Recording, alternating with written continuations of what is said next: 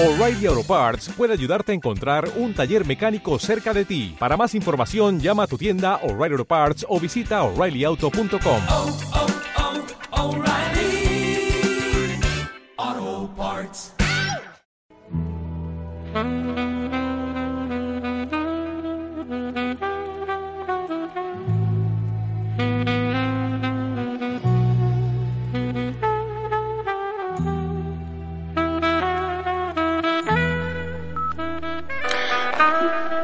Bienvenidos al nuevo concepto de Radio Alterno, su programa Psicohistoria.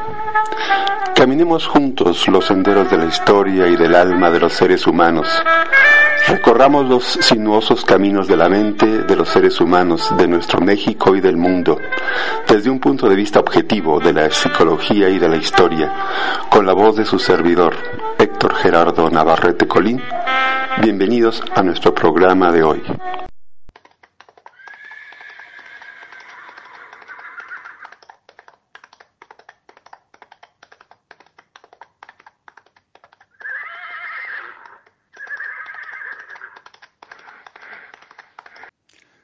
Jálate para acá, Emiliano, jálate para acá, detrás de mí. Allá a lo lejos veo que se acerca el caporal de la hacienda del hospital. Ya alcancé a reconocerlo. Es él, no sé qué querrá. Jálate para acá, para acá. Cuando él llegue, tú estás acá atrás de mí. Sí, papá. Tú eres Gabriel Zapata. El mismo patrón. Ah, estas tierras eran las tuyas, ¿verdad? Son las mías, patrón. Eran, eran. De hoy en adelante ya no son tuyas. Ahora son de la hacienda del hospital. Que te quede bien claro, ¿eh? Que te quede claro. Pero, pero estas tierras siempre han sido de mi familia, patrón. Pues eran, ahora ya no. Estas tierras que tú tienes ves aquí, ahora son de la hacienda del hospital. Las vamos a ocupar nosotros para sembrar caña de azúcar. Y cuidadito y te vuelves a meter en esas tierras. Mira, la patrona, que es muy buena gente, les ha dado a ustedes unas tierras allá en el cerro. ¿Ves aquel cerro que está allá? Aquel cerro empinado. Ahí, ahí les van a dar tierras. La misma cantidad de tierra que tenías aquí la vas a tener allá. ¿Oíste? Pero patrón, allá en el cerro las tierras no son buenas. Allá hay muchas piedras, allá no hay agua. Mm, pues eso a mí no me importa. Y a la hacienda tampoco. Que te quede claro, estas tierras son de la patrona. Y de ahora en adelante las vas a respetar, ¿eh? Y si no las respetas, te va a ir muy mal. Estas tierras son de doña Julia Pagaza, la dueña de la hacienda del hospital. Que te quede claro, ¿eh? Y si te veo por acá, te mato, ¿eh? Te mato. A ti y a los tuyos. Así es que vete a tus tierras, a las tierras que ahora te pertenecen a ti, las tierras allá, las del cerro. Este episodio lo vivió Emiliano Zapata Salazar a la edad de nueve años. Cuando le preguntó a su padre Gabriel que por qué no se defendía de aquel abuso, el padre le contestó simplemente que nada se podía hacer, que ellos eran muy poderosos, que nada había que hacer. El niño Emiliano le hizo un juramento a su padre, haré que devuelvan las tierras, a ti y a todos a los que se las han quitado. Y esta promesa la va a cumplir. Emiliano Zapata Salazar nació el 8 de agosto del año de 1879. Quiere decir, Porfirio Díaz llevaba ya tres años de su primer gobierno, el de carácter liberal. Faltando precisamente un año para que terminara aquel gobierno de Porfirio Díaz, fue cuando nació en Anenecuilco, estado de Morelos, Emiliano Zapata Salazar. Era hijo de Gabriel Zapata y de Cleofas Salazar. Sus hermanas se llamaban Celsa, Ramona, María de Jesús, María de la Luz, Jovita y Matilde. Y sus hermanos eran Pedro, Eufemio y Loreto.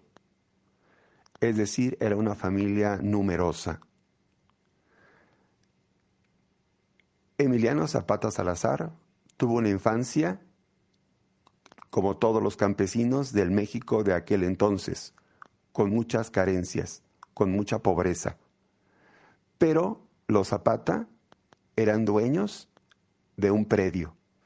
Este predio se encontraba precisamente en la población de Anenecuilco. Los Zapata, a pesar de ser una familia pobre, eran una familia con tradición. El abuelo materno, es decir, de Cleofas, había sido soldado del ejército de José María Morelos y había combatido en el sitio de Cuautla. Los tíos, por el lado paterno, es decir, por el lado de Gabriel, su padre, habían sido soldados en la época de la Guerra de Reforma. Su tío Cristino y su tío José habían sido soldados que habían obedecido a las órdenes de Carlos Pacheco y del general Porfirio Díaz. Era un grupo aguerrido esa familia de los Zapata y esa familia de los Salazar. Desde que Emiliano tuvo uso de razón, hubo que trabajar. Él lo supo desde un principio. Y lo vivió, así lo vivió. Los primeros años de la vida de Emiliano fueron años en los que él tuvo que trabajar ya como arriero y como labrador. Estas actividades son semejantes a las que había desempeñado José María Morelos y Pavón, que también había sido labrador y arriero. Esta era también la suerte que tenía Emiliano Zapata Salazar. A la edad de 16 años, Emiliano va a quedar huérfano de madre y a los pocos meses también su padre va a fallecer. La vida va a cambiar por completo para Emiliano. Tendrá que enfrentarse a la vida y apoyar a sus hermanos y salir adelante. Esta situación era difícil en aquel momento para cualquier individuo y para los campesinos especialmente, que se veían sometidos a las injusticias de los hacendados, de los patrones. En todo momento había que enfrentar esta amenaza, la amenaza de las haciendas. Radio Alterno. Sol redondo y colorado,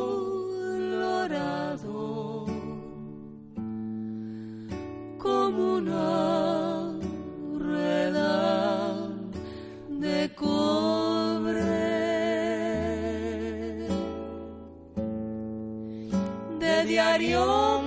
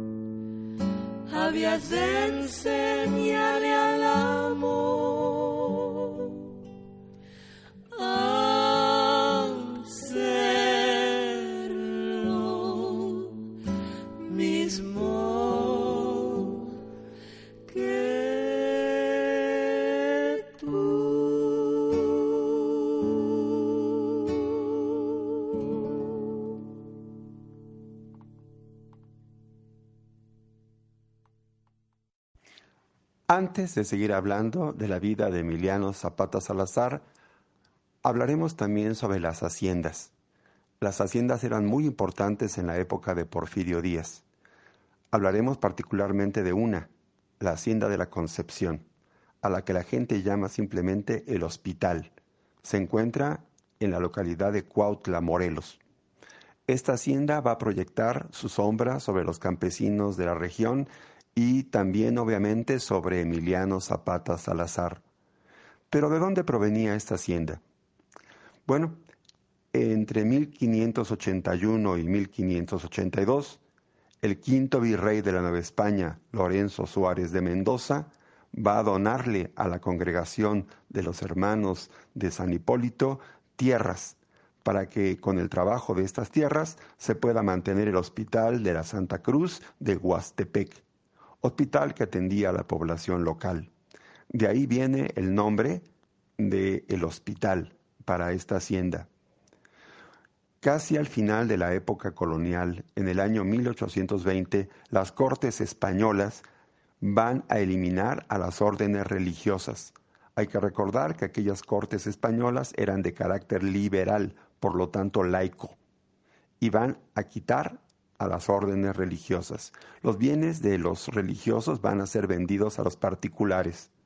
Para el año de 1831, la familia Michaus era la dueña de la hacienda de la Concepción. Para 1887, don José Toriello Guerra es el dueño de la hacienda. A finales del siglo XIX, Vicente Alonso Simón va a heredarle a su viuda, Julia Pagasa, la propiedad de la hacienda. Esta hacienda, desde el año de 1870, vivía un proceso de modernización. Quiere decir que en la época en que nació Emiliano Zapata Salazar, la hacienda estaba en pleno crecimiento. Se estaba sembrando la caña de azúcar y no solamente se sembraba, se procesaba industrialmente en aquel lugar, es decir, en la hacienda de la Concepción, mejor conocida como el hospital.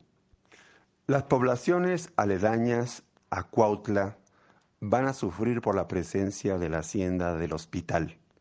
Poblaciones como Anenecuilco, Villa de Ayala y Moyotepec van a ver modificada su existencia porque la hacienda del hospital va a comenzar a quitarle sus tierras. Sí, para sembrar la caña del azúcar. La caña necesita extensiones, grandes extensiones de tierra para poder ser productiva. Y la hacienda va a aumentar de tamaño, pero va a aumentar de tamaño a costas de las tierras de las poblaciones aledañas van a ser despojadas las poblaciones cercanas a la hacienda y la hacienda comienza a devorarlas como si fuera un gigantesco monstruo. Esto va a ocurrir. Y particularmente la población de Anenecuilco, a la que nos vamos a referir, sufría este proceso. Anenecuilco es una población que es muy antigua, es de origen náhuatl. La palabra Anenecuilco significa lo siguiente deriva de las voces atl, que en náhuatl significa agua, y nenecuil, que significa árbol del junicuil, o también algunos dicen que podría significar árbol del agua, o simplemente árbol que está junto a la corriente del agua, que es lo más probable. Esto hacía de la población de Nenecuilco un lugar muy propicio para sembrar la tierra, particularmente el maíz, que era el producto que los campesinos sembraban desde hace mucho tiempo, desde épocas ancestrales. Regresemos a la vida de Emiliano Zapata Salazar. El primer maestro de Emiliano va a ser Emilio Vara. Aquí quiero señalar un paralelismo entre la vida de Emiliano Zapata y la vida de Simón Bolívar, el gran libertador de la América del Sur. Para los dos personajes, tanto para Bolívar como para Zapata, la presencia de su maestro fue muy importante. Para Simón Bolívar, su maestro, Simón Rodríguez, que era seguidor de las ideas de Juan Jacobo Rousseau, fue muy importante. Para Emiliano Zapata, su maestro, Emilio Vara, es seguidor de las ideas de Benito Juárez. Y las ideas de Juan Jacobo Rousseau marcan la vida de Simón Bolívar, como las ideas de Benito Juárez marcan la vida de Emiliano Zapata. Cuando Emiliano Zapata Salazar contaba con apenas cinco años de edad, Porfirio Díaz volvió a ser presidente de la República Mexicana, es decir, el año de 1884. Y desde entonces va a gobernar en forma ininterrumpida. Cuando Emiliano tenía ya 18 años de edad, Porfirio Díaz llevaba ya 13 años de gobernar en forma continua. Es decir, estaba ya iniciando su quinto periodo presidencial se había ya hecho dueño de la presidencia de la República. Y aquí va a ocurrir el primer incidente que va a enfrentar a Emiliano con el gobierno. En aquella época, las autoridades de Porfirio Díaz tenían un sistema muy especial para reclutar a la gente para el ejército. El sistema se llamaba la leva. Quiere decir que los soldados llegaban a una población y a todos los jóvenes que estaban en edad de hacer su servicio militar, se los llevaban por la fuerza. Y quiere decir que a Emiliano Zapata le va a tocar también esta situación. El día 15 de junio del año 1897, los rurales toman preso a Emiliano y están a punto de llevárselo por la fuerza. Pero sale en su defensa su hermano Eufemio con una pistola y va a obligar a los soldados a liberar a Emiliano y van a escapar. Van a escapar hacia el estado de Puebla y ahí se va a esconder Emiliano todo un año. Va a trabajar en la hacienda de Jaltepec como peón. Es su primer conflicto con el estado porfirista.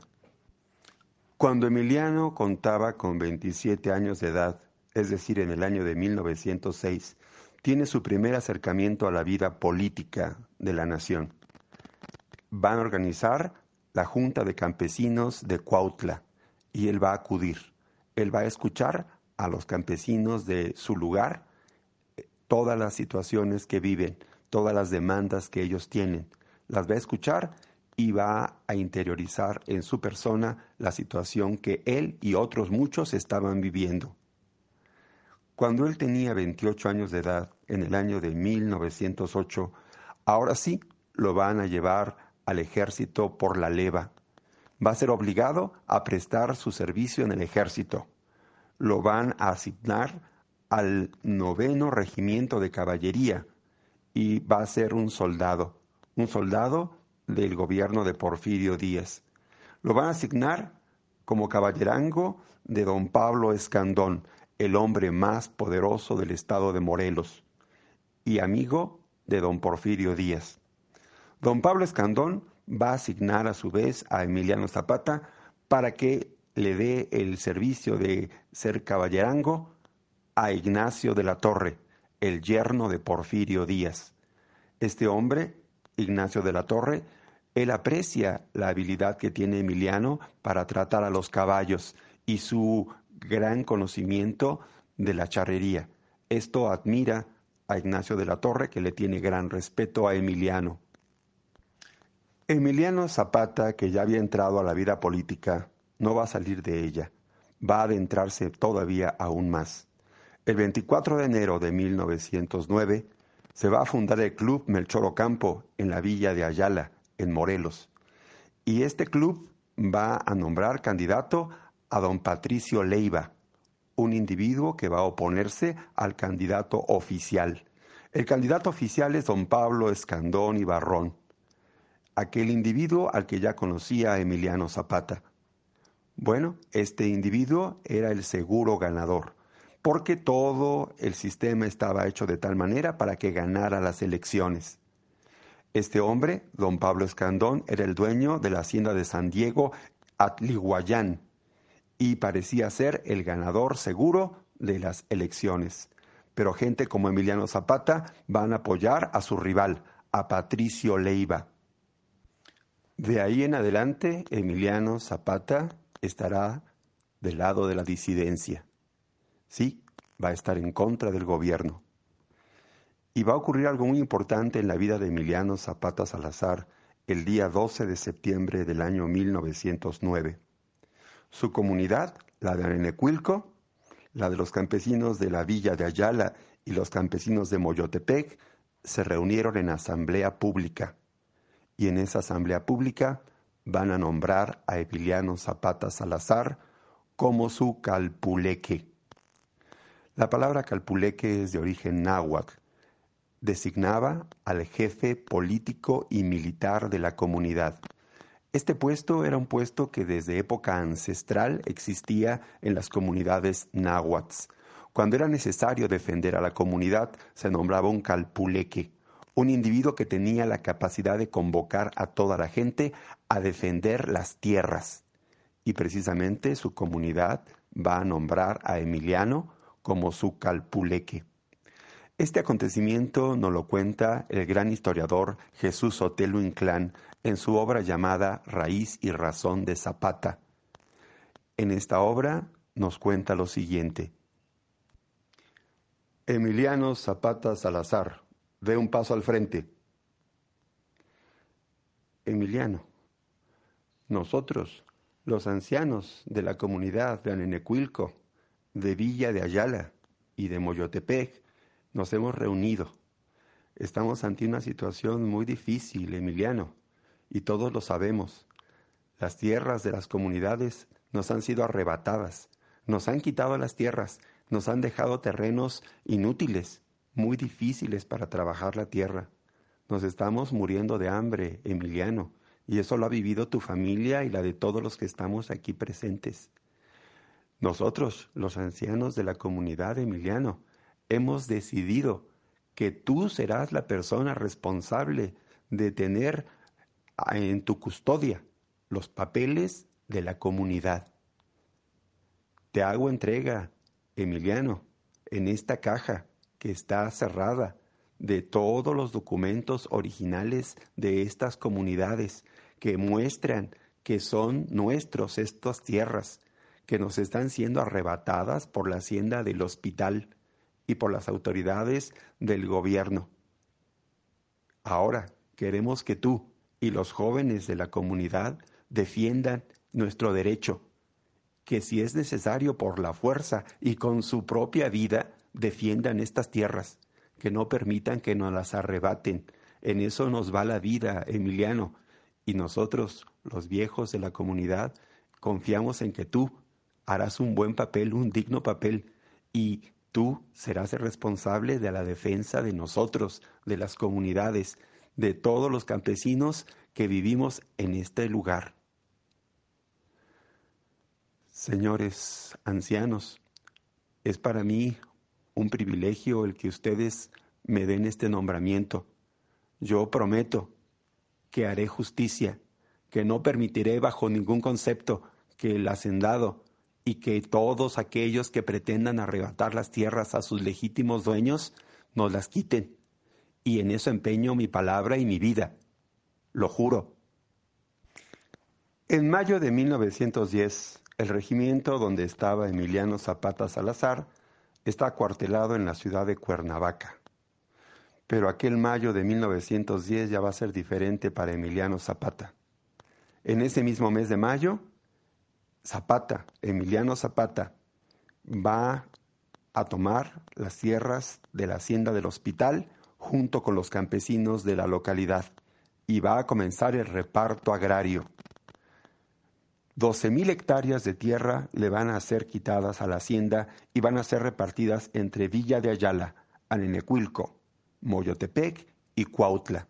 Los campesinos están haciendo justicia por mano propia y están recuperando lo que les pertenece.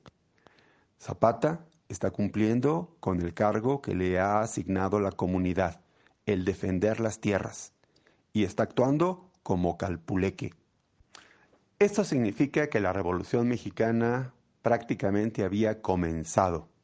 Y comenzó precisamente con el reparto agrario ahí, en el estado de Morelos, con Emiliano Zapata. Pero en el país el ambiente era un ambiente de elecciones.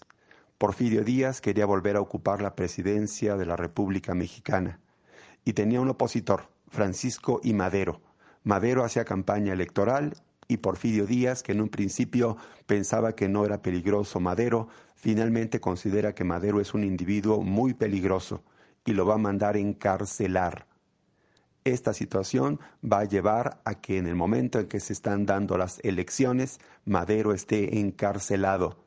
Y el resultado de las elecciones presidenciales fueron, por supuesto, nuevamente la victoria de Porfirio Díaz. Esto va a generar gran descontento en la población de toda la República Mexicana. La familia de Madero actuó de tal manera que pudieron liberar a Francisco y Madero. Madero sale de la República Mexicana y se refugia en los Estados Unidos. Y desde allá va a lanzar el llamado Plan de San Luis. Este Plan de San Luis es el llamado a la revolución. Francisco y Madero proclama que los mexicanos se levanten en armas el día 20 de noviembre de 1910 y que dé inicio la revolución, la revolución mexicana. Pero aquí Acabamos de mencionar que el reparto de tierras lo había efectuado ya en un primer momento Emiliano Zapata en el estado de Morelos, es decir, se había adelantado a este levantamiento político. Aquel era un levantamiento de carácter social y que tenía implicaciones de carácter económico. Esto es muy importante porque la revolución que plantea Madero es una revolución sobre todo política, la revolución que plantea Zapata es de carácter social y de carácter económico. Son muy diferentes. Cuando fue lanzado el Plan de San Luis por Francisco y Madero, de inmediato encontró acogida entre los campesinos del estado de Morelos, que vieron en el artículo tercero del citado Plan de San Luis algo muy importante. Se hablaba de la restitución de las tierras. Esto a ellos les interesa. Personas como Pablo Torres Burgos, Gabriel Tepepa, Catarino Perdomo, Margarito Martínez, Rafael Merino y el propio Emiliano Zapata se van a sumar al Plan de San Luis. Y esto lo van a hacer el 10 de marzo de 1911. Van a aprovechar que se está celebrando la tercera feria de la cuaresma en Cuautla y van a proclamar su adhesión al llamado Plan de San Luis. Pero los ejércitos de Porfirio Díaz están ya sobre ellos y de inmediato el general Aureliano Blanquet va a entrar con sus tropas en el estado de Morelos y va a haber fuertes enfrentamientos. En estos enfrentamientos muere Torres Burgos. Torres Burgos era el jefe intelectual de este movimiento que se estaba dando en el estado de Morelos. A la muerte de Torres Burgos, ese puesto queda vacante. El que lo va a ocupar ahora va a ser Emiliano Zapata Salazar, el 29 de marzo del año de 1911, Emiliano Zapata es nombrado jefe revolucionario maderista del sur. Y aclaro, es un jefe maderista. El gobierno de Porfirio Díaz en apenas seis meses se va a derrumbar y las tropas del señor Porfirio Díaz van a ser derrotadas en los campos de batalla. Porfirio Díaz finalmente renuncia a la presidencia de la República y se van a firmar los tratados de Ciudad Juárez. El señor Francisco y Madero va a negociar con Porfirio Díaz y la negociación es que Porfirio Díaz se va a retirar de la presidencia, se van a respetar la vida de Porfirio Díaz y sus bienes y él se podrá retirar con su familia de la República Mexicana. La etapa del porfiriato ha llegado a su final. Ahora el conflicto parece que ha terminado pero en realidad no lo había, no lo había hecho. En realidad el conflicto estaba simplemente tomando un cariz diferente. Los zapatistas, que así comienzan a ser llamados, porque su jefe es Emiliano Zapata, comienzan a definir más claramente sus objetivos. Tienen un lema, la tierra es de quien la trabaja. Este tema o este lema fue creado por Teodoro Flores, padre de los hermanos Flores Magón. Efectivamente, eh, los zapatistas definen sus objetivos. Ahora se ha entrado una nueva etapa en la política mexicana. Ha renunciado Porfirio Díaz, pero Madero no quiere ocupar inmediatamente la presidencia de la República, aunque todo mundo le aconseja que lo haga, pero él no quiere ocuparla de esta manera. Él quiere ser electo democráticamente en elecciones libres y abiertas. Y para convocar elecciones hace falta tiempo. Es necesario que se dé un interinato, un gobierno provisional. Y la persona que va a desempeñar ese puesto va a ser el señor León de la Barra, un funcionario del antiguo régimen de Porfirio Díaz. La situación es bastante confusa. Ya no está el dictador, ya no está Porfirio Díaz. Ahora su lugar lo ocupa un presidente provisional, el señor León de la Barra. Pero los zapatistas tienen muy claro algo. Mientras no se dé la restitución de las tierras a sus legítimos dueños, la revolución no ha concluido. La revolución tiene que continuar. Esto lo tienen clarísimo los ejércitos de Emiliano Zapata. La situación ahora tiene un cariz diferente. El señor León de la Barra trata de mediar en la situación y trata de que las cosas se manejen de una manera más política. Le va a pedir a Zapata que deponga las armas, que la revolución ha terminado. El señor Emiliano Zapata y su ejército no están dispuestos a dejar las armas mientras no se restituyan las tierras a los campesinos. Tiene que intervenir Francisco y Madero. Madero va a negociar con los zapatistas, va a acercarse con ellos y les va a decir que efectivamente la revolución ha terminado, que ya no tiene sentido seguir empuñando las armas, que hay que deponerlas, que hay que entregarlas y que a cambio de esto se hará ya la negociación para que las tierras que ellos reclaman les sean restituidas. Bajo esta promesa, los zapatistas entregan sus armas. Pero apenas han entregado sus armas, el gobierno de León de la Barra ve la oportunidad de lanzarse en contra de los zapatistas. Hay que recordar que León de la Barra es un antiguo funcionario del gobierno de Porfirio Díaz y que los generales del ejército de Porfirio Díaz siguen siendo los mismos de este nuevo gobierno provisional de León de la Barra. Ellos ven como un enemigo a Emiliano Zapata y a su ejército y se van a lanzar en contra de él y están a punto de exterminarlo. La situación fue terrible para los zapatistas, estuvieron a punto de ser aniquilados. Únicamente un verdadero milagro los salvó del exterminio. Van a escapar apenas con vida, pero va a quedar en la mente de los zapatistas que no se puede confiar en el gobierno, que León de la Barra es un traidor, y van a pensar que también Francisco y Madero es un traidor, porque él fue el que les pidió que entregaran las armas, y cuando ya las habían entregado, los atacaron las tropas federales. Esto nunca se lo van a perdonar a Francisco y Madero. Las tropas zapatistas, que en aquellos momentos ya son numerosas, van a atacar una población llamada Huehuetlán y van a apoderarse de ella. Posteriormente, las tropas zapatistas van a atacar la ciudad de Puebla, un lugar muy importante y muy estratégico que van a atacar y van a tomar. Y lo van a hacer el día 13 de mayo del año 1911. Estaba en su mejor momento el levantamiento zapatista. Ellos dicen que la revolución no ha terminado, que tienen que restituirle sus tierras a los campesinos y que hasta ese momento ellos depondrán las armas. Madero se da cuenta de que tiene que hacer algo, tiene que intervenir, tiene que hablar directamente con Emiliano Zapata. El resultado de estas consideraciones de Madero fue una entrevista que se va a dar entre el propio Francisco y Madero y el señor Zapata. Fue la primera de varias. Hubo varias entrevistas entre Madero y Zapata. Y vamos a escuchar lo que en aquella primera entrevista ellos dos pudieron intercambiar de sus ideas. Emiliano, toma asiento. Siéntate aquí en esta silla. Yo lo haré aquí enfrente de ti. Quiero platicar contigo. Hay cosas muy importantes que tenemos que negociar. Señor Madero, yo prefiero estar así, de pie. no me gusta estar sentado. Prefiero que sea así. Si usted quiere sentarse, siéntese. Yo prefiero estar de pie. Si tú así prefieres estar, Emiliano, por mí no hay ningún problema. Lo que yo quiero plantearte es lo siguiente.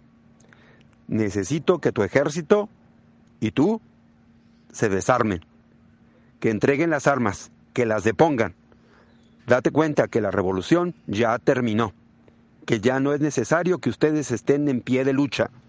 La revolución ha triunfado. El dictador Porfirio Díaz ya se marchó de México. La revolución triunfó. No tiene sentido que tu ejército y tú estén armados todavía. Señor Francisco y Madero, yo he querido platicar con usted y por eso vine aquí, a Yautepec, aquí en el mismo estado de Morelos, para poder platicar con usted y para poder sincerarme con usted y que usted se sincere conmigo. No quiero que nos andemos por las ramas, quiero las verdades claras. A nosotros, la gente del campo, nos gusta la gente sincera, la gente que no tiene dobleces, y parece que usted sí los tiene, señor Francisco y Madero. Usted todavía no es presidente de México. Usted posiblemente lo va a hacer en fecha próxima, posiblemente en el mes de noviembre. Pero el presidente de México es el señor León de la Barra. Y el señor León de la Barra ha ordenado que se nos persiga, que se nos dé cacería como si fuéramos animales, como si fuéramos perros, que nos persigan, que nos fusilen, que quemen nuestros campos, que quemen nuestras cosechas. Oye, usted me dice, señor Madero, que entreguemos las armas. ¿Qué está diciendo usted? Eso es absurdo. No podemos hacerlo. Si entregamos las armas, estaremos a merced de las tropas federales. Necesitamos que esto se termine, que esto cambie. Y usted, señor Madero, tiene que ser también sincero con nosotros. Y si no lo es, peor para usted y peor para el señor León de la Barra, porque los campesinos del estado de Morelos no estamos dispuestos a renunciar a nuestra lucha, la lucha por las tierras, la lucha por las reivindicaciones agrarias que hemos heredado de nuestros abuelos y de nuestros padres. Señor Madero, seamos bien claros, ustedes no están cumpliendo y usted no está cumpliendo con lo que planteó en el plan de San Luis, en el artículo tercero. Hablaban de restitución de la tierra. ¿Cuál restitución de la tierra si no han regresado ni un metro cuadrado de lo que las haciendas le robaron a los campesinos?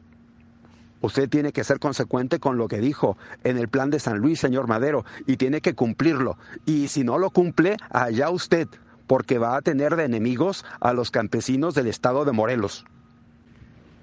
Emiliano, date cuenta que lo que estás pidiendo no es fácil.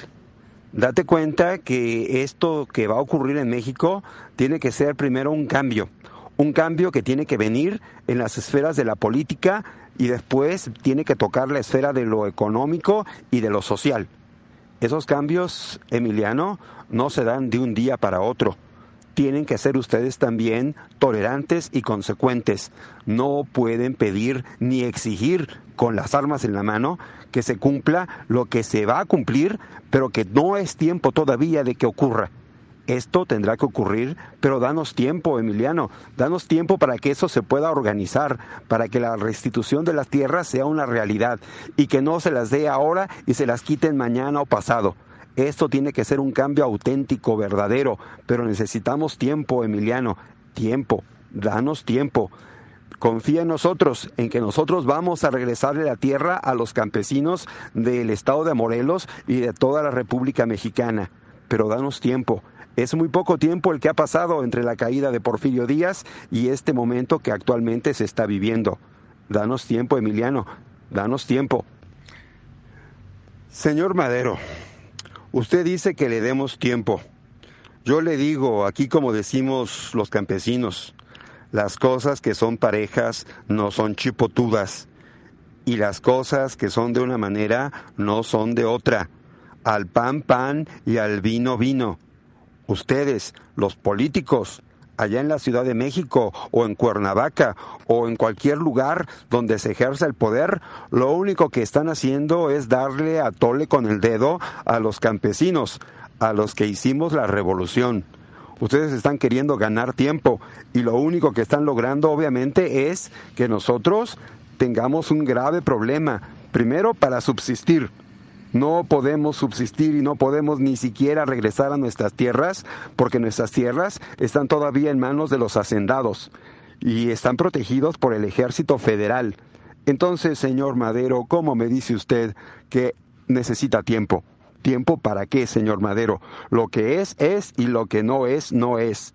Defínase usted, señor Madero, y dése cuenta de que la revolución espera de usted grandes cosas y que si usted no está a la altura de la revolución que usted mismo encabezó, tendrá que renunciar a ella misma y tendrá usted que darse cuenta de que si no es capaz de poder cumplir con los postulados del plan de San Luis, definitivamente usted tendrá que hacerse a un lado, señor Madero, usted tendrá que hacerse a un lado.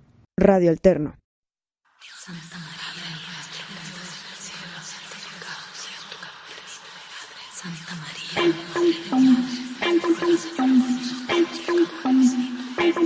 Son las 3 de la mañana.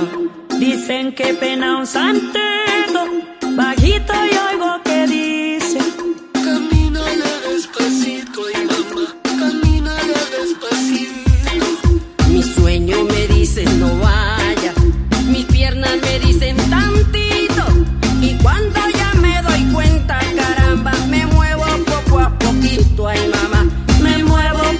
我可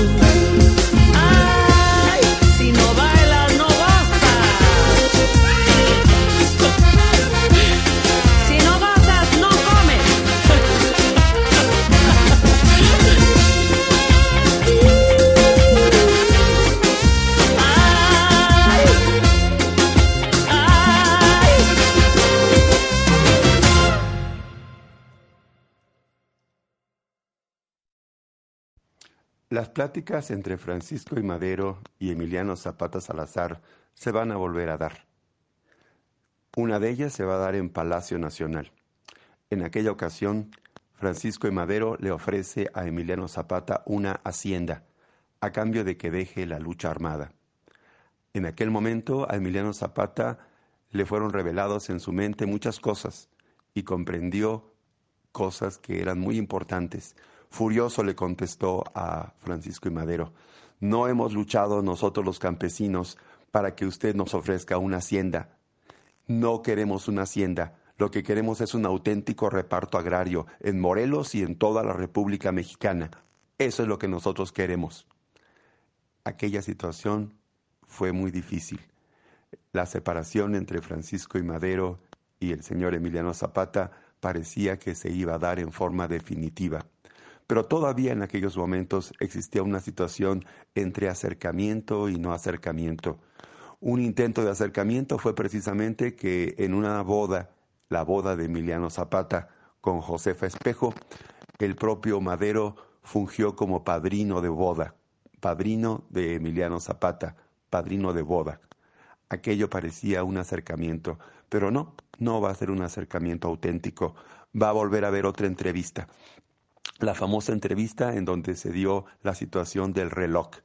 El señor Zapata, enfrente del señor Francisco y Madero, estando juntos, de repente saca una pistola y le dice al señor Madero, entrégueme su reloj. El señor Madero lo único que hizo fue entregarle el reloj. Y entonces Emiliano, tranquilamente, guardando la pistola, le dijo a Madero, imagínese que usted me encontró en una calle oscura y por la fuerza me quitó mi reloj. Y también imagine que yo en pleno día me lo encuentro cara a cara y que saco una pistola y le pido que me regrese mi reloj. ¿Estoy robando? El señor Madero le dijo, no, no estarías robando, estarías únicamente pidiendo lo que es tuyo.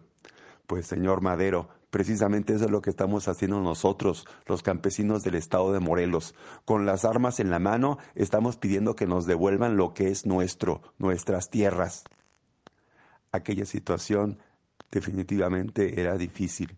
Madero no cumplía las demandas de los zapatistas, las del reparto de tierra. El tiempo pasaba. Y efectivamente el tiempo va a pasar. Francisco y Madero va a llegar a ocupar la presidencia de la República Mexicana, la de los Estados Unidos mexicanos. El día 6 de noviembre del año 1911, Madero ocupa la presidencia. Y 22 días después, de aquel acontecimiento, los zapatistas van a proclamar el llamado Plan de Ayala el día 28 de noviembre de 1911. En este documento, los zapatistas desconocen la presidencia del señor Francisco I. Madero y dicen que ellos van a reconocer como legítimo jefe de la revolución al señor Pascual Orozco y que hasta este momento el gobierno que está ejerciendo el poder no ha cumplido con sus promesas, las promesas del plan de San Luis, y que por lo tanto lo desconocen. La lucha, por lo tanto, continúa. El señor Madero, que en un primer momento quiso conciliar con Zapata y con los zapatistas, finalmente hace caso a aquellos que le dicen que lo que hay que hacer es acabar con los zapatistas.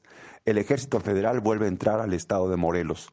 Ahora van a ser el señor Arnoldo Caso López, general del ejército, igual que el general Juvencio Robles y el general Felipe Ángeles, los encargados de acabar con los zapatistas. Y se vuelven a dar combates. La guerra continúa. Los zapatistas, que son inferiores en número al ejército federal, optan por la guerrilla, la guerra de guerrillas. Y esto no impidió que tuvieran éxitos notables. Por ejemplo, en Telpalcingo, en Yautepec, en Cuautla y en la mismísima Cuernavaca, los zapatistas van a tener éxitos notables. La guerra continúa y este gobierno, el del señor Francisco y Madero, en su primer momento está enfrentando graves problemas. La revolución no ha terminado. El señor Francisco y Madero, que no pudo llegar a un acuerdo con los zapatistas de que ellos entregaran las armas, considera que este asunto hay que resolverlo pero tiene muchos otros asuntos que resolver. El señor Francisco Madero, durante su corto gobierno, va a tener situaciones difíciles, pero de alguna manera él mismo los había propiciado. Por ejemplo, él dejó íntegro al ejército federal, al ejército de la época de Porfirio Díaz, y él había pedido que el ejército que desapareciera fuera el ejército revolucionario, el que lo llevó a él, a Madero, al poder. Pues este ejército es el que él quiere desaparecer. Otro error del señor Madero fue que a los funcionarios públicos de la época de Porfirio Díaz los dejó ahí, en sus puestos, es decir, dejó toda la estructura porfirista intacta, no la tocó. Y en cambio, lo que él quiere es una transformación, pero una transformación desde lo anterior. Esto definitivamente le va a generar muchos conflictos, muchos problemas. El señor Madero va a enfrentar el levantamiento militar que se conoce con el nombre de la decena trágica. Y aquella decena trágica trajo para Madero terribles consecuencias. Madero finalmente va a caer también víctima de la traición. ¿Y quiénes lo van a traicionar? Pues el general Victoriano Huerta, puesto de acuerdo con individuos como por ejemplo Félix Díaz, Bernardo Reyes y el embajador de los Estados Unidos de Norteamérica, Henry Lane Wilson. Se va a dar la llamada complot o el llamado complot de la embajada. Aquello es una maquinación en contra del gobierno de Madero y aquello va a terminar con el fin del gobierno de Madero. Madero va a ser traicionado y va a ser hecho prisionero. Aquello va a terminar con la muerte del propio Francisco y Madero y del vicepresidente José María Pino Suárez. Aquella situación hace que México esté en una terrible situación de conflicto y este conflicto no se ha resuelto. La revolución parece vivir momentos muchísimo más difíciles. La etapa del gobierno de Francisco y Madero había terminado. El movimiento de los zapatistas y el presidente Francisco y Madero no habían logrado en ningún momento una auténtica conciliación.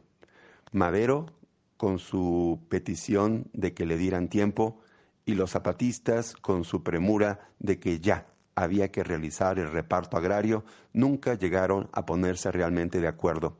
Lo que sí llegó a ocurrir es que se dio un rompimiento, y un rompimiento auténtico entre el señor Francisco y Madero y Emiliano Zapata Salazar. Emiliano Zapata llegó a decir inclusive que si entraba con sus tropas en la Ciudad de México, iría a buscar al mismo Madero, lo llevaría al bosque de Chapultepec y lo colgaría de un agüehuete por traidor. Esta era la situación que se daba entre estos dos jefes revolucionarios. Madero en su calidad de presidente de la República y el señor Emiliano Zapata Salazar. No pudo haber conciliación, no la hubo y la oportunidad se perdió. Ahora el propio Francisco y Madero había sido traicionado y había perdido la vida también. Había un nuevo gobierno y ahora el gobierno de facto va a ser el gobierno del señor Victoriano Huerta. Este nuevo gobierno en un primer momento intenta que las cosas lleguen a un estado de tranquilidad.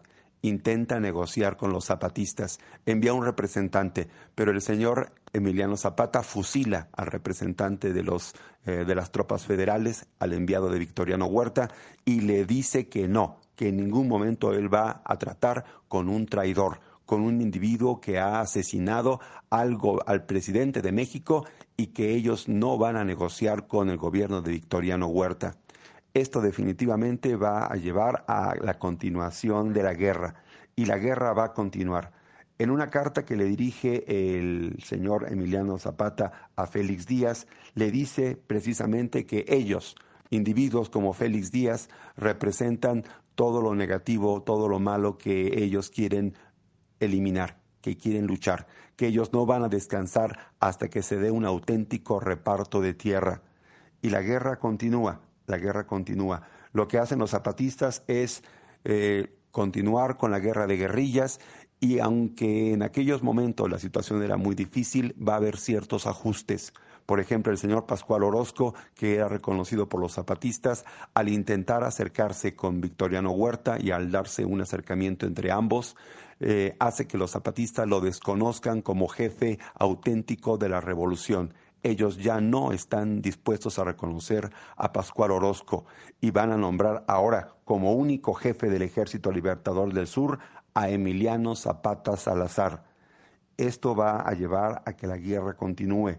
Los zapatistas que habían tenido momentos muy difíciles eh, durante el gobierno del señor León de la Barra y durante el gobierno del señor Francisco y Madero habían obtenido éxitos y su área de influencia era el, lugar, era el estado de Puebla y el estado de Guerrero principalmente, junto con el estado de Morelos. Bueno, ahora la zona de influencia zapatista va a aumentar. Van a obtener éxitos notables en un lugar llamado Jonatepec y en un lugar llamado Chilpancingo. Esto hace que el ejército del señor Zapata se extienda por algunas partes muy cercanas a la capital de la República Mexicana e inclusive ya entrando a la propia capital de la República Mexicana. El estado de Morelos, el estado de Guerrero y zonas como Coajimalpa, Xochimilco, Xochimilco y Milpa Alta van a ser ocupadas por las tropas de Emiliano Zapata Salazar. Para conocer de verdad el movimiento zapatista, se tiene que conocer el llamado Plan de Ayala. Ese documento es fundamental si se quiere de verdad conocer la raíz, el origen del movimiento zapatista. Aquí vamos a escuchar una conversación entre Emiliano Zapata Salazar y Otilio Montaño. Entre los dos se piensa que son los artífices principales de este documento y vamos a ver qué es lo que ellos van a comentar sobre este documento. Emiliano, ven para acá, Emiliano. Mira, ya tenemos listo el documento para que lo podamos leer a todos nuestros compañeros del ejército, para que la gente sepa en qué consiste esto que llamamos el Plan de Ayala. Fíjate, así va a empezar. Plan Libertador de los hijos del Estado de Morelos, afiliados al ejército insurgente que defienden el cumplimiento del Plan de San Luis Potosí. ¿Qué te parece, Emiliano? ¿Qué te parece este inicio? Me parece bueno, me parece bueno, Otilio. Creo que es una buena forma de comenzar. Hay que dejar clarísimo que efectivamente nosotros apoyamos el plan de San Luis Potosí y que esto quede bien clarito. Mire, Emiliano, esta parte, ¿qué te parece? Se desconoce como jefe de la revolución al ciudadano Francisco y Madero y como presidente de la República por las razones que antes se expresan, procurando el derrumbamiento de este funcionario. Esta parte es importante. Mira también esta otra parte. Dice, la Junta Revolucionaria del Estado de Morelos manifiesta a la nación bajo formal protesta que hace suyo el plan de San Luis Potosí. Y esta otra parte, Emiliano, también. La Junta Revolucionaria del Estado de Morelos no admite transacción ni componendas políticas hasta no conseguir el derrumbamiento de los elementos dictatoriales de Porfirio Díaz y Francisco y Madero, pues la nación está cansada de hombres falaces y traidores que hacen promesas de libertadores, pero que llegando al poder se olvidan de ella y se constituyen en tiranos.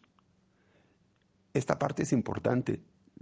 Sí, Otilio, esa parte es muy importante. Es lo que ha hecho el señor Madero constituirse en un tirano al no quitar los elementos que impiden que exista un verdadero reparto agrario. Él está siendo un continuador de la tiranía. Aunque ya no esté Porfirio Díaz, sigue siendo una tiranía, porque se nos siguen quitando nuestras tierras.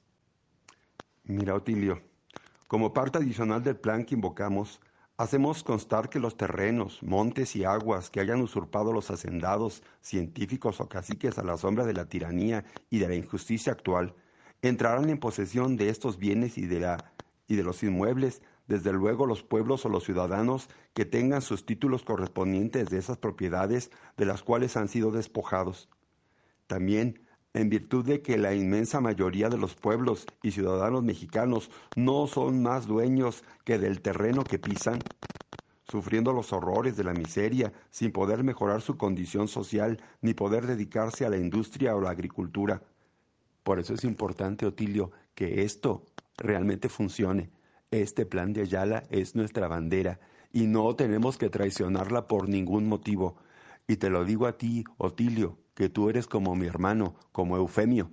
Si tú en algún momento, tú, traicionas esto, o cualquiera de los nuestros lo traiciona, tendrá que pagar con su propia vida esta traición.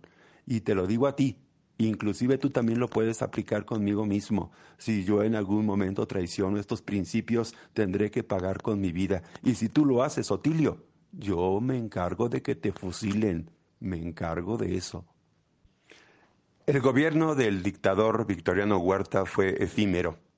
Las diferentes fuerzas revolucionarias, la del norte, la de Francisco Villa, la del sur, la de Emiliano Zapata, la de Venustiano Carranza, con generales como Álvaro Obregón, van a unirse todos ellos y van a luchar en contra del usurpador, de Victoriano Huerta. La lucha va a ser feroz. El ejército federal se va a enfrentar con ellos en todos los frentes de la República Mexicana, pero va a ser derrotado. Las batallas como las de Zacatecas van a marcar el final del gobierno del señor Victoriano Huerta definitivamente va a tener que dejar la presidencia de la República que él tan alevosamente había usurpado. El final del gobierno de Victoriano Huerta va a llegar. Y con este final va a parecer que la revolución verdaderamente ha triunfado. Pero no, la revolución apenas está entrando a una nueva etapa. Está entrando a la etapa que nosotros conocemos como la guerra civil. Esta nueva etapa de la revolución mexicana va a ser muy especial. Los zapatistas, tratando de que no se dé un conflicto mayor, van a proponerle al señor Venustiano Carranza que renuncie al cargo de jefe de la revolución que él mismo se ha autoproclamado a través del llamado Plan de Guadalupe. En este Plan de Guadalupe se reconoce como jefe de la revolución a Carranza y de alguna manera como virtual presidente de la República una vez que se ha eliminado el dictador Victoriano Huerta. Esto a los zapatistas no les agrada y le van a pedir al señor Venustiano Carranza que renuncie a esta condición. Van a entrevistarse con Juan Sarabia, con Antonio Villarreal y con Luis Cabrera para tratar de negociar el retiro del señor Venustiano Carranza de esta posición, pero no lo van a lograr. Se va a tratar de conciliar nuevamente. Se va a reunir una convención, la llamada Convención de Aguascalientes. En esa Convención de Aguascalientes, los máximos jefes revolucionarios tendrán que ponerse de acuerdo. Se escogió la ciudad de Aguascalientes por estar en el centro de la República Mexicana y no estar ni en el norte ni en el sur, por lo tanto, en un lugar neutral pero a esta convención de Aguascalientes no va a acudir Venustiano Carranza. Tampoco acudirá Zapata, que enviará a sus representantes. El que sí asiste es Francisco Villa. El representante de Zapata es el señor Antonio Díaz Soto y Gama. En esta convención, Antonio Díaz Soto y Gama protagonizó un episodio muy especial. Tomando en sus manos la bandera, va a decir que él no le debe lealtad a ese trapo, a la bandera. Aquello obviamente puso furioso a los jefes revolucionarios, pero esto era simplemente la muestra del pensamiento rebelde de los zapatistas. El señor Antonio Díaz Soto y Gama, con ideas entre anarquistas y liberales, era capaz de este tipo de desplantes. Aquella situación va a llevar definitivamente a que Venustiano Carranza sea desconocido como jefe de la nueva revolución y en su lugar se va a plantear que otra persona, el señor Eulalio Gutiérrez, sea reconocido como presidente de los Estados Unidos mexicanos.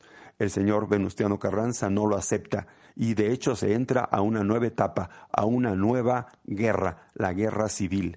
Esta guerra civil se va a extender a lo largo de todo el año de 1914 entran en conflicto en todas las partes de la República Mexicana, las tropas de los diferentes jefes revolucionarios chocan unas contra las otras el señor Francisco Villa y el señor Emiliano Zapata deciden formar una alianza, la Alianza Popular.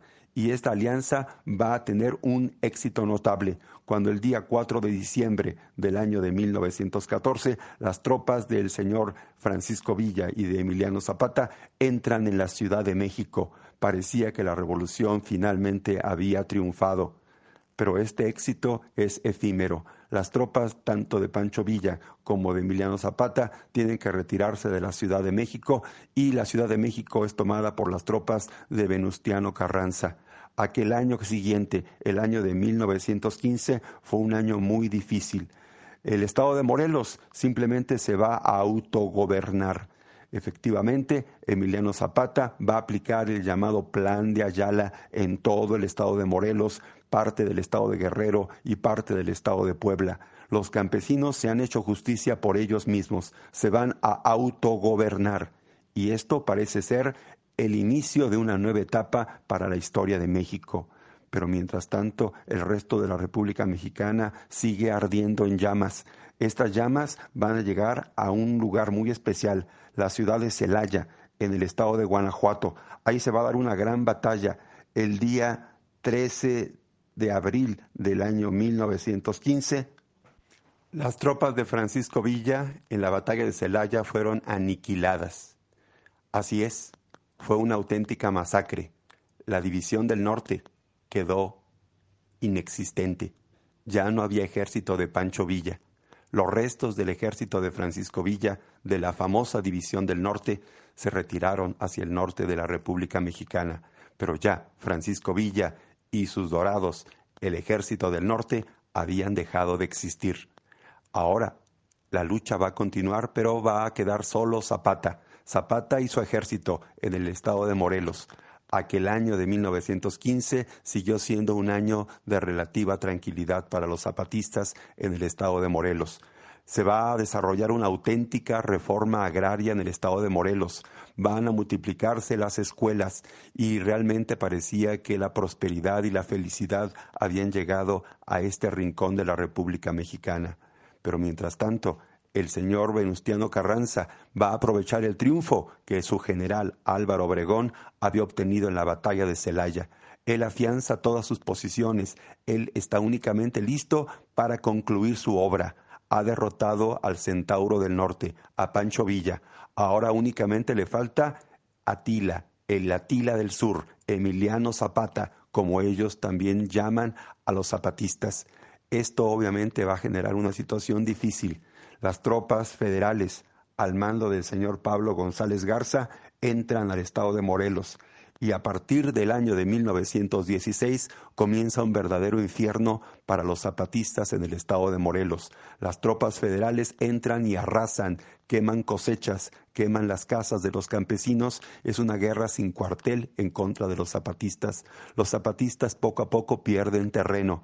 Aquel ataque en contra de los zapatistas es un ataque furioso. Inclusive se utiliza al ejército los aeroplanos. Los aeroplanos, que es una arma nueva que está siendo incorporada, van a ser utilizadas en esta nueva etapa de la guerra en contra de los zapatistas. Es una guerra total. El ejército zapatista queda arrinconado, se esconden en las montañas y desde ahí tratan de resistir. A pesar de lo adverso de la situación, el ejército zapatista tiene éxitos todavía. En Jonacatepec, en Yautepec, en Cuautla, en Miahuatlán, en Tetecala y en la propia Cuernavaca, los zapatistas van a lograr éxitos notables. La guerra no ha terminado, los zapatistas no están derrotados.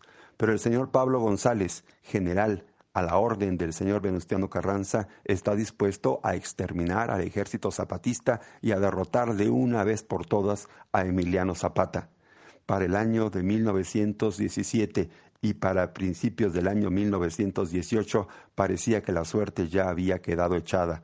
Cada vez se hacen más fuertes las tropas federales, cada vez los zapatistas tienen que retroceder más y más, parecen como una fiera enjaulada o una fiera acorralada, y esta fiera acorralada se defiende, pero no tiene esperanzas ya. Zapata y su guerrilla parece que no tienen futuro. Para principios del año 1919, la guerrilla continuaba en el estado de Morelos. Zapata y su ejército estaban arrinconados, pero no se rendían. En ese momento, Venustiano Carranza y su general Pablo González Garza van a fraguar una conspiración. Esta conspiración consiste en recurrir a la traición. Y efectivamente se va a urdir todo un plan. Un individuo de nombre Jesús Guajardo va a fingir una rendición a las tropas de Emiliano Zapata y va a tratar de que Zapata lo acepte como parte de su ejército.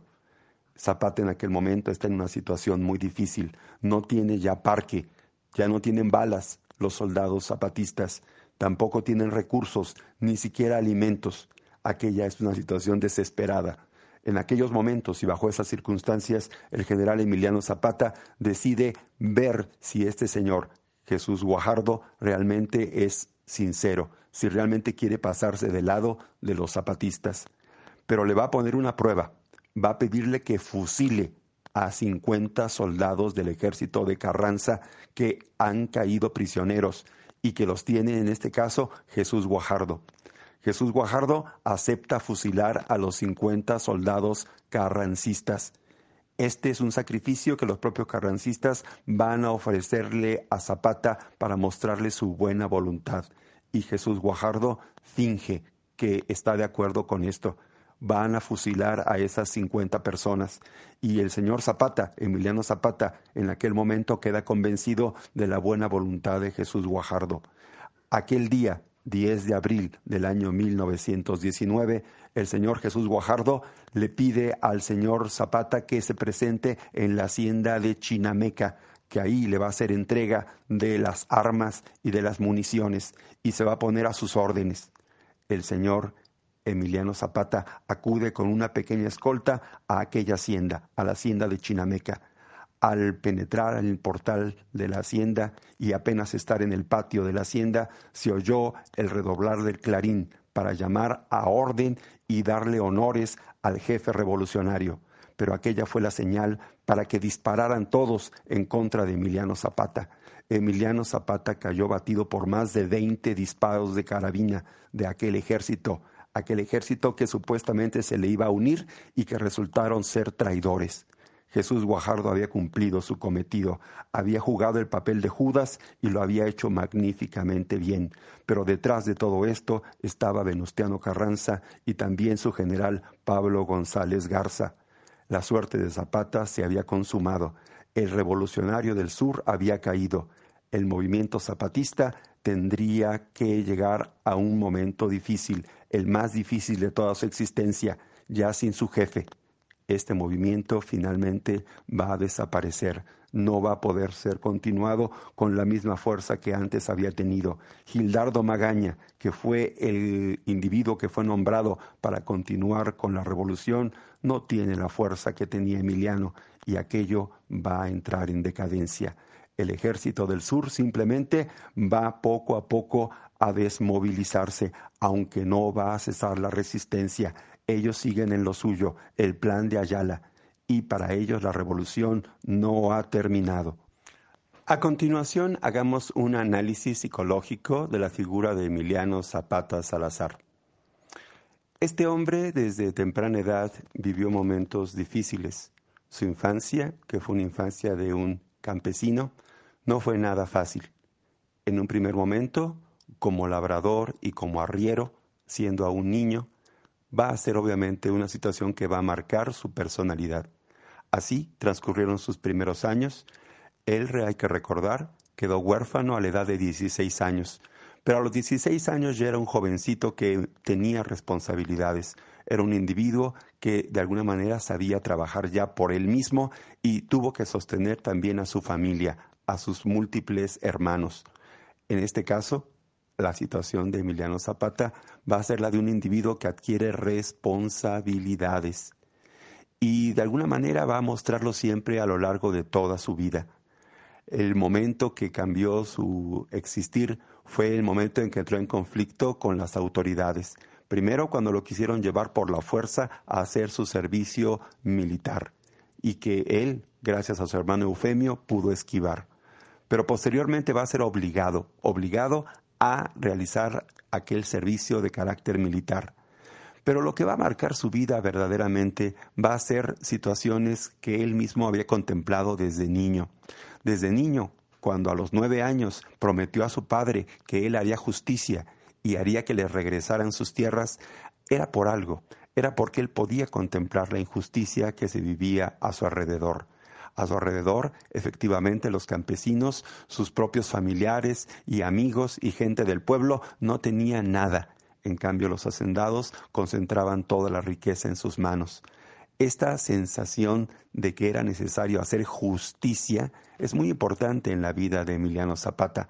Ahora, Emiliano Zapata también tuvo las enseñanzas de gente que era convencido juarista, Emilio Vara, su primer maestro, era un juarista convencido. Eh, para el señor Emiliano Zapata Salazar, el asunto de realmente hacer justicia es un asunto importante. Podemos decir que era un individuo de convicciones y un individuo que tiene una ética y una ética muy fuerte. Esa ética es la ética de la justicia, que no se tiene que abusar del poder. Y esto obviamente lo va a confrontar con la realidad. La realidad que es todo lo contrario. En aquel momento los poderosos abusan y hacen obviamente alarde de la fuerza. Esto es algo que Emiliano no va a soportar, no va a tolerar. Podemos decir que la personalidad de Emiliano Zapata era la de un rebelde, pero sí, un rebelde con causa, un rebelde que busca la justicia, un individuo que no está conforme con lo que se está estableciendo si lo que se está estableciendo es injusto. Esta situación es la que va a marcar la vida del señor Emiliano Zapata. Su carácter, su temperamento van a ser siempre el de un individuo con equilibrio. Él va a ser equilibrado en ese terreno, no va a cambiar de convicciones, él va a tener ideas claras y muy definidas. Si en el terreno de lo político Emiliano Zapata Salazar era muy definido, en el terreno de lo sentimental, de lo emocional, no había definición. Emiliano Zapata tuvo varias parejas. Una de ellas fue Inés Alfaro Aguilar, con la cual procreó dos hijos, Nicolás y Elena. Otra pareja fue Luisa Merino. Otra pareja fue Josefina Espejo Sánchez, legítima esposa, con la cual va a procrear a Felipe y a Josefina.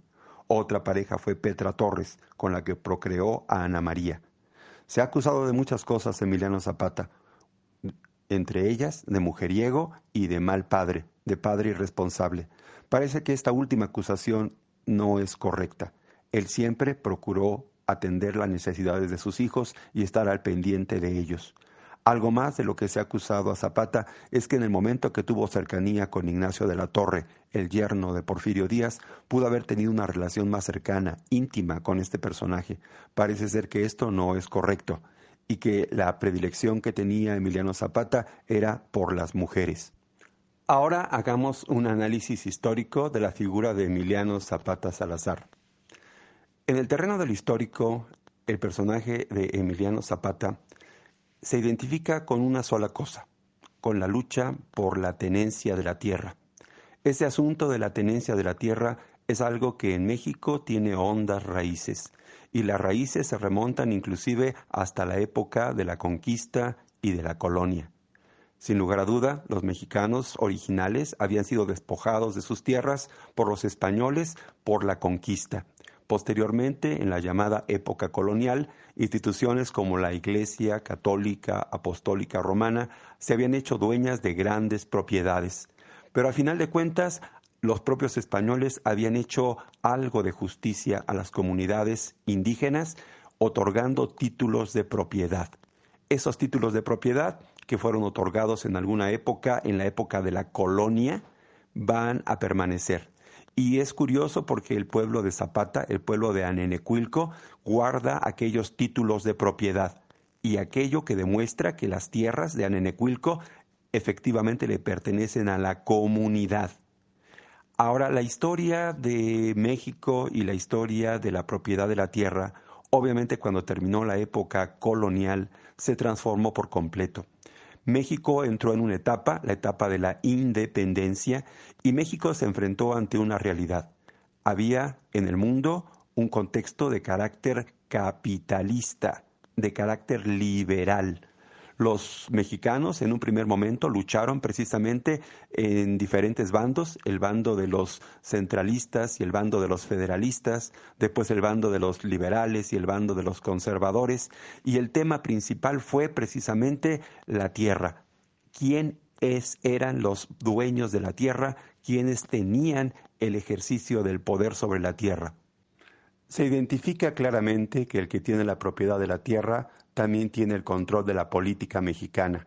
Esto lo supieron con claridad los liberales del México del siglo XIX y lo van a plantear tratando de modificar la situación que se vivía en aquel momento. El primer intento fue con las llamadas reformas del 33, 1833. Valentín Gómez Farías va a intentar quitarle propiedades a la Iglesia Católica Apostólica Romana Mexicana. Aquello llevó a un enfrentamiento y no se logró el propósito. Esto va a concretarse con las llamadas leyes de reforma. Con la desamortización de los bienes de la Iglesia Católica, esto va a ocurrir que simplemente sus propiedades las va a perder y estas propiedades van a ser rematadas en subasta pública y unas cuantas personas van a poder adquirir los bienes que antes tenía la Iglesia Católica. En el año de 1875, el señor Sebastián Lerdo de Tejada va a plantear leyes que le van a quitar la propiedad a todo aquel que no pueda demostrar que es legítimo propietario, es decir, que tenga títulos de propiedad. Las comunidades indígenas de diferentes partes de la República Mexicana no tienen forma de comprobar la propiedad sobre la tierra donde ellos viven y les van a ser arrebatadas. También en el año de 1883, durante el gobierno de Manuel González, se van a plantear leyes que van a favorecer lo que se conoce como deslinde y colonización. Es decir, simplemente todo aquel que no pueda comprobar la propiedad de las tierras las va a perder.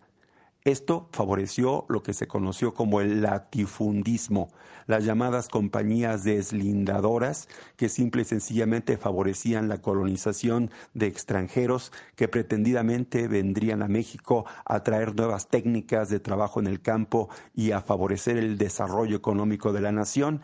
En verdad lo que hacen es concentrar la propiedad de las tierras en unas cuantas manos. Fue lo que ocurrió en la época del señor Porfirio Díaz.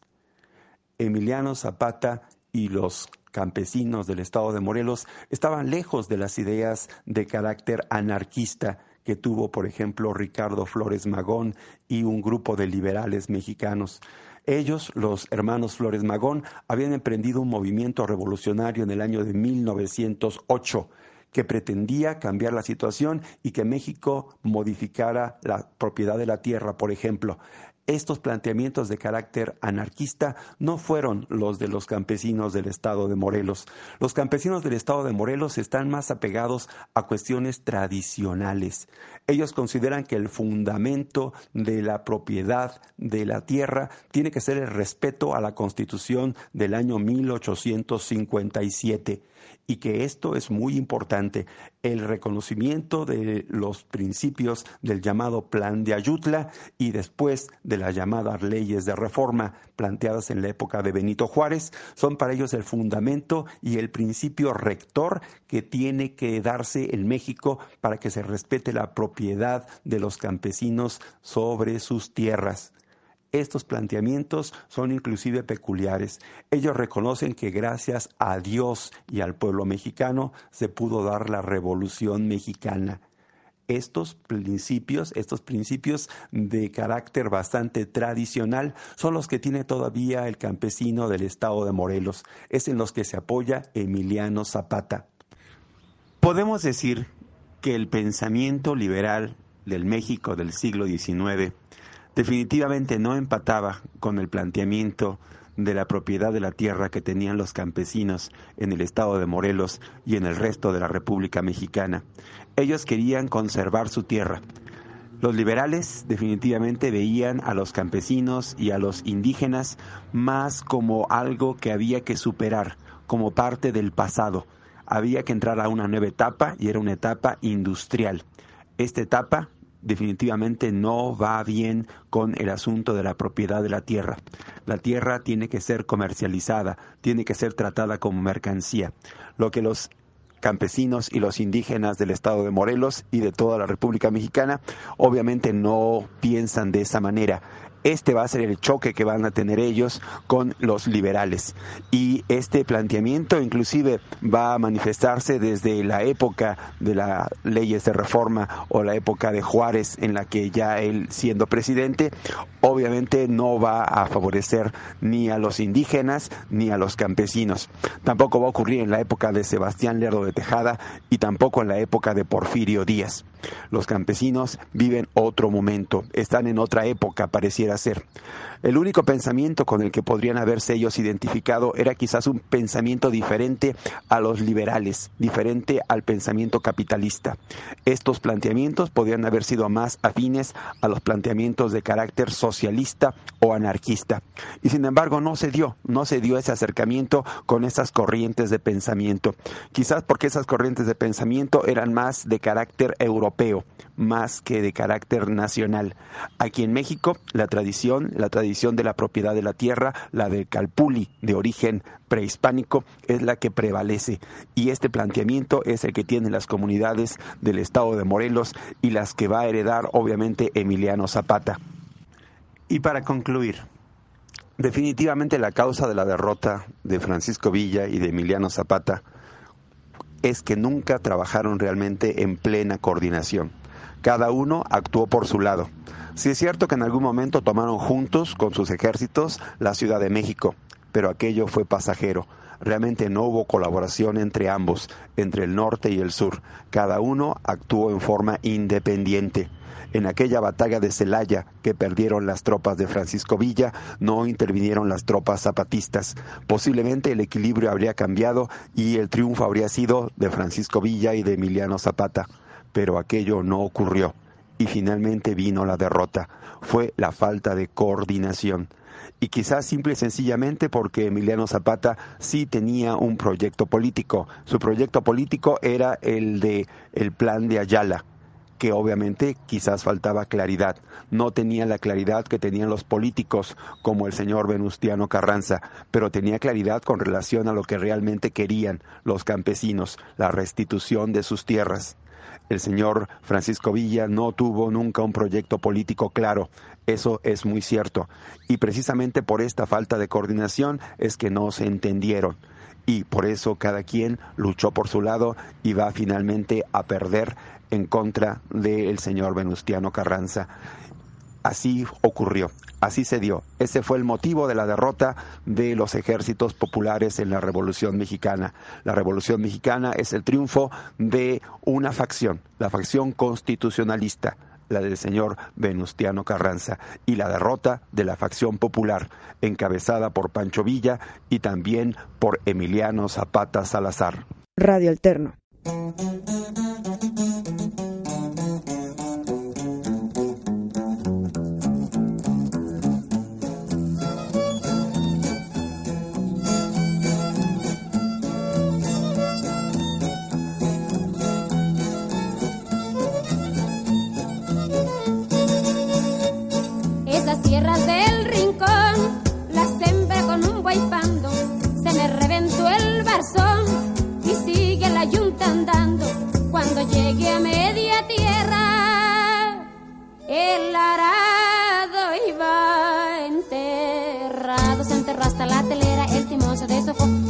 Iba panteando, el barzón iba rozando, el sembrador me iba hablando. Yo le dije al sembrador, no me hable cuando ande arando.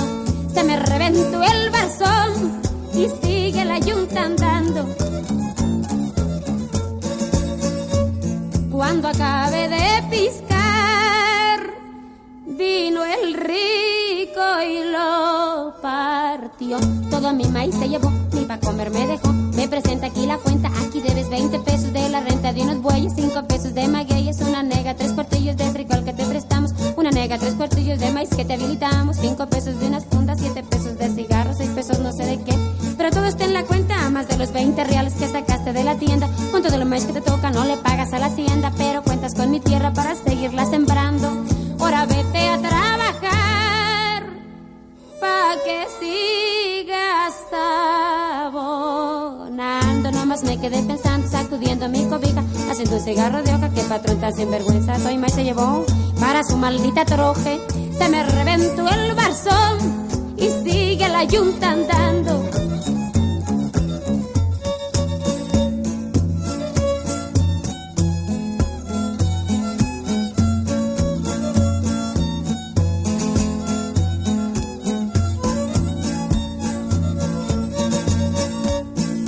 Cuando llegué a mi casita, me decía mi prenda amada, onta el maíz que te tocó, Le respondo yo muy triste, el patrón se lo llevó. Por lo que debía en la hacienda, pero me dijo el patrón que contara con la tienda. Ahora voy a trabajar para seguirle abonando 20 pesos 10 centavos son los que salgo restando. Me decía mi prenda amada, ya no trabas con ese hombre, no me lo está robando. Anda al salón de sesiones que te lleve mi compadre y no le hagas caso al padre, él y sus excomuniones. Que no ves a tu familia que ya no tiene calzones. Yo tengo ya faldilla, ni tienes pantalones. Nomás me quedé pensando, pues que dejé a mi patrón. Me decía mi prenda amada que vaya el patrón al cuerno, como estuviéramos de hambre si te has seguido creyendo de lo que te decía el cura de las penas del infierno. Viva la revolución, muera el supremo gobierno. Se me reventó el y siempre seguiste en